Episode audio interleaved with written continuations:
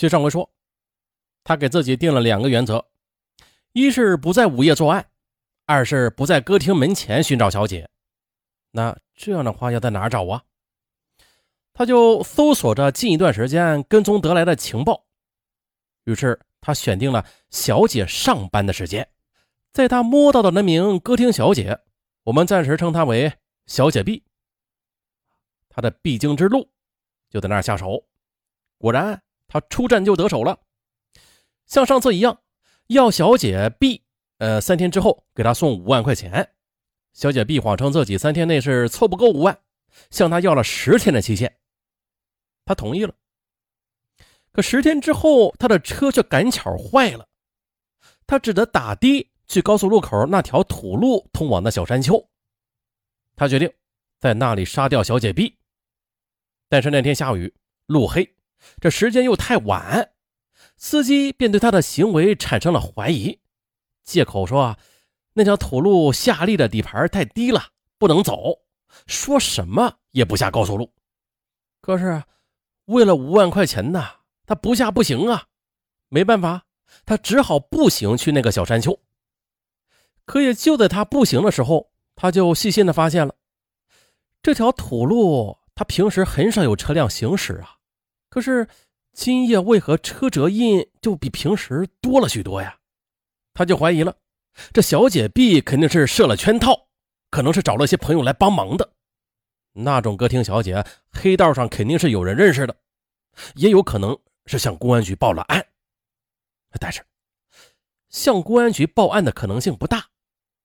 不过不管是哪一种吧，对他而言那都是凶多吉少的。想着想着。他就怀着这种忐忑不安的担心上了那座小山丘。他打定主意啊，如果歌厅小姐 B 那晚不来，就说明自己想多了，可以按照暂住正常的地址继续的去找他敲诈。如果来了，那就可能不是只身前来，那也就是说小姐 B 有点来头，所以呢，找他就要小心了。接着，当他看到持瓶假扮的小姐 B 正在那等他的时候，再联想到刚才土路上的那些车辙，他心想坏了，撤吧。于是他立刻的就钻进了庄稼地，绕了一个大大的圈子之后，小心翼翼的折回了城里。呃，敲诈小姐 B 的落空，使他暂时的放弃了对歌厅小姐的兴趣。他前思后想啊，觉得还是大学生单纯，他们不认识黑道上的人。如果家他是北京的话。虽说可能不会像歌厅小姐那样有钱吧，但是也总比外地路过北京的大学生或者工厂工人有钱。想到这儿呢，郎某就开始在大学校园区一带去寻找猎物。七月二十日，正值高校陆续放假，天气非常的闷热。这天，郎某晚饭之后跟老婆谎称啊，说要去上夜班去拉活儿，就出门发动了自己那辆宝石蓝的小面包车，行驶而去。前边就是某大学的学区了。这时呢，郎某看到了学院的大门口处，一个仿佛大学生模样的年轻女子正在和一年轻的男子在讨论着什么。讨论完毕之后呢，就挥手分别。他便将车慢了下来，缓缓地跟着那名女子向前走。透过车窗，郎某则贪婪地注视着那年轻女子苗条而匀称的身材。通过衣着打扮，他断定了。这名女子应该就是北京的女孩。这名年轻女子，她正是北京某大学即将毕业的倪某。倪某出身于干部家庭，从小便喜欢读外国文学名著，高考又选择了西班牙语专业。再加上她出落的标致秀美，所以追求她的男同学也不在少数。但是倪某他心性高傲，一般的小伙子他看不上。临近毕业时。班上来了一位年轻的教师，教他们欣赏西班牙文学。这年轻教师那深邃的眼睛、英俊的仪表，还有一口纯正的西班牙语，特别是那温文尔雅的风度，瞬间呐就打动了倪某的心，他便成了他心中的白马王子了。再后来，他要毕业了，那名年轻的老师说啊，他有办法送他出国。啊，那感情好啊。毕业后出国深造，正是他多年的梦想。很快的，他便投入了这名年轻教师的怀抱，一有时间便去他住的教师宿舍。可是由于院方有明文规定，所以他们还不便在宿舍里过夜。到了规定时间，他必须要离开。学校放假了，他也好多日子没有回家看父母了。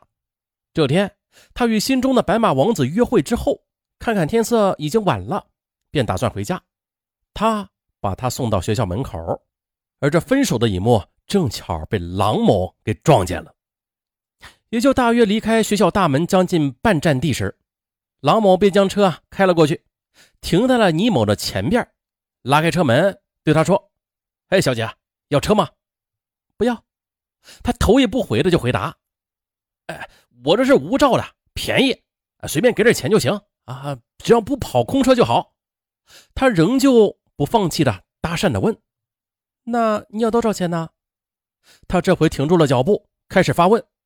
啊，你就看着给呗。那某某路某某大院，你去吗？啊，那儿啊，啊，去去去去。那你说呀，要给你多少钱？呃，给十块吧。郎某显得很爽快。这倪某就想了，如果以前呢，从这儿打车到家，最少也得二十五块钱。啊，这么晚了，没有公交车了，可是这低票又没有地方报销，十块钱便宜。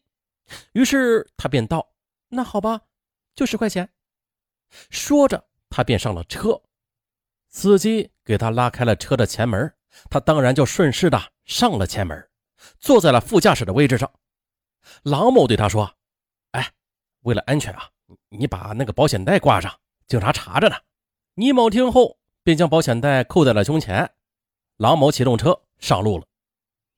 可是郎某一直向着郊外开去，倪某觉得不对劲儿，便问。为什么这样走啊？郎某便谎称说顺路去接个人。倪某不干，要求郎某停车，可郎某不听，一直加大马力猛开。当车子开出闹市区很远之后，郎某又借口说：“哎，这车好像是出了点小毛病，听着发动机的声音不对，我呢要停下来看看。”他说着，便将车向旁边这么一拐，驶到了便道的僻静之处，就停了下来。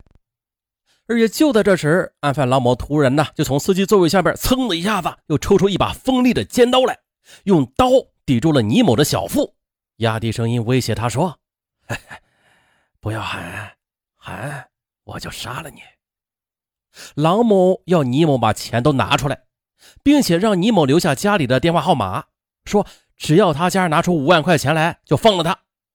倪某听后信以为真，便将家里的电话号码都告诉了郎某。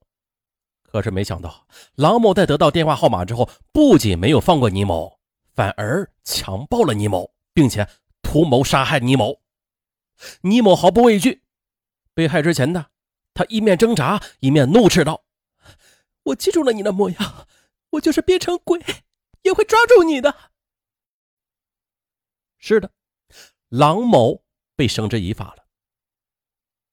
经询问，郎某作案多起。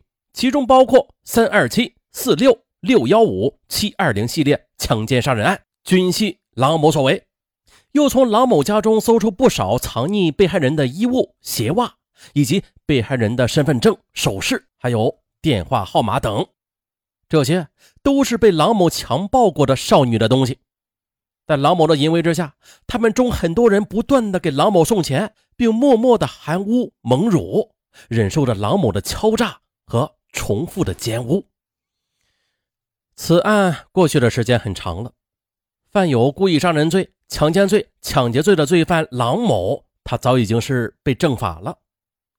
然而，每每想起这个案子，方队他总是有些沉重。那些花季少女，如果他们中间有人早点勇敢的站出来揭露这个曾经强暴过自己的色魔，或许倪某等那几个少女。就不会惨遭不测了。好了，本案完。结尾处再拜托各位听友帮上文点一下五星好评那一直没有点五星的听友不妨点一下，拜托，谢谢。